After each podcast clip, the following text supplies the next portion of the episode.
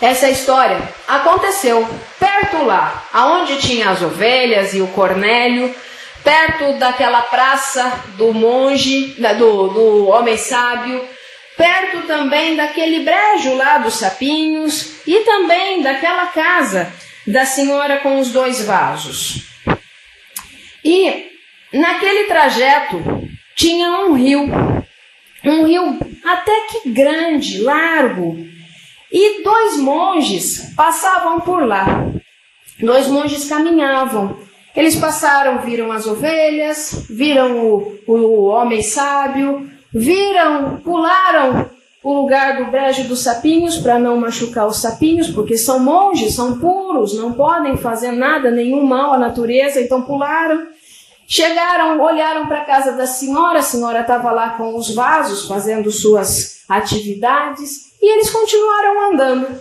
Então o mestre e o discípulo ali andando, andando, andando, andando, e eles na beira do rio, andando ali na beira do rio, e de repente tem uma senhora ali na beira daquele rio.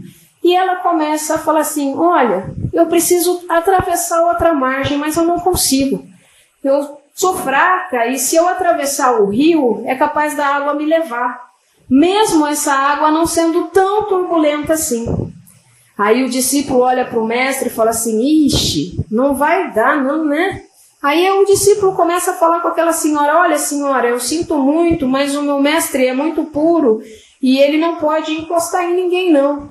É, e nós estamos num período que nós nos comprometemos a ajudar as pessoas, mas nós não podemos encostar em ninguém, porque nós estamos num momento de purificação. E nós não podemos encostar em pessoas, não podemos encostar nos animais, nós só podemos contemplar. Estamos na semana da contemplação. E aquela senhora olha para aqueles dois e fala assim: Poxa vida, mas eu queria tanto passar daquele outro lado. Eu preciso passar lá. Vocês não podem mesmo me ajudar? Aí o discípulo olha e fala assim: Olha, não dá, o meu mestre aqui não vai conseguir, não pode, não é que ele não consegue, não, mas ele não pode mesmo, um compromisso que ele manteve. E aquela senhora continua insistindo: Por favor, me leva do outro lado, é importante para eu chegar do outro lado. Aí o mestre olha e fala assim: Tá bom, eu vou levar a senhora assim. Vem aqui. Ele pega aquela senhora coloca então ela nas costas, coloca ela nas costas e vai atravessar junto com o seu discípulo o rio. Então vai. Ela vai. Pisou na pedra. Fez barulho. Vai. E chegou no outro lado da margem, ele coloca a senhora ali, deixa aquela senhora ali e fala: Pronto, a senhora está em segurança e eu vou continuar então o meu trajeto. E ele continua o trajeto e o discípulo junto. E o discípulo, assim. Tá errado. Poxa vida. O mestre não podia ter feito isso. Poxa, meu mestre, a gente estava no período da. Não, não pode. Ele estava só no período da contemplação. É meu mestre e ele fez isso. Ele quebrou as regras. Não, não pode. Ai, caramba, não, não tá dando certo esse negócio, não. O que o mestre tinha que pegar a velha? Não podia trazer a moça lá do. Não dava, não. Não, não, não dá. Não tô, não. E caminhando, junto com o mestre. O mestre aqui do lado, o mestre lá, olhando, contemplando, fazendo aquilo que ele se propôs a fazer, que era contemplar. Então ele olhava, contemplava, contemplava. E o discípulo lá. Ó, oh, virosa. Aí chegou um determinado momento, o discípulo olhou para o mestre e falou assim: Mestre, pera um pouquinho só, mestre, por favor. Olha, eu não vou mais seguir o senhor, não. Não vai dar. Não vou mais seguir o senhor, não. Porque a gente está na semana da contemplação. E a gente não podia tocar em ninguém.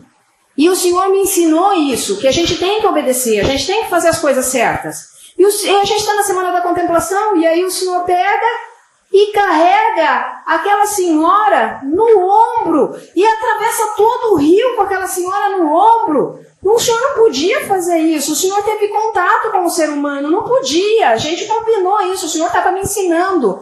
Então, eu não posso mais seguir o senhor. O mestre olha para o discípulo e falou assim: Meu jovem, presta atenção numa coisa. eu realmente fiz isso. Eu peguei aquela senhora daquela margem e levei para outra margem. Quando eu levei para outra margem, eu deixei a, a senhora lá e continuei o meu processo de contemplação. Você não tocou na senhora, você nem perto dela chegou, mas você está trazendo aquela senhora até agora no nosso caminhar. Quem é que realmente está carregando a senhora? Eu ou você? Então, para encerrarmos, eu queria que vocês pensassem nessa história do monge e da senhora, o quantas coisas nós carregamos nas quais nós deveríamos ter deixado lá na margem. Já foi, acabou. É na margem que tem que ficar. Por que, que eu tenho que ficar carregando coisas que já passaram? Por que, que eu tenho que carregar coisas que eu deveria ter deixado lá? O compromisso do monge era simples, era levar a senhora de um lado da margem para o outro lado da margem. Acabou. Ele fez o compromisso e continuou a sua caminhada de contemplação. Em compensação, o discípulo não tocou, mas ele levou horas e horas e horas e horas e horas e horas aquela senhora na mente dele coisa que não pertencia. Como nós fazemos isso? Como isso tem a ver com as nossas vidas? O quanto nós carregamos coisas que muitas vezes não são nossas, ou o quanto nós temos dificuldade em deixar as coisas aonde elas têm que ficar. Nós não temos que carregar as coisas a vida toda. Então, um bom piloto de avião também pratica essas habilidades.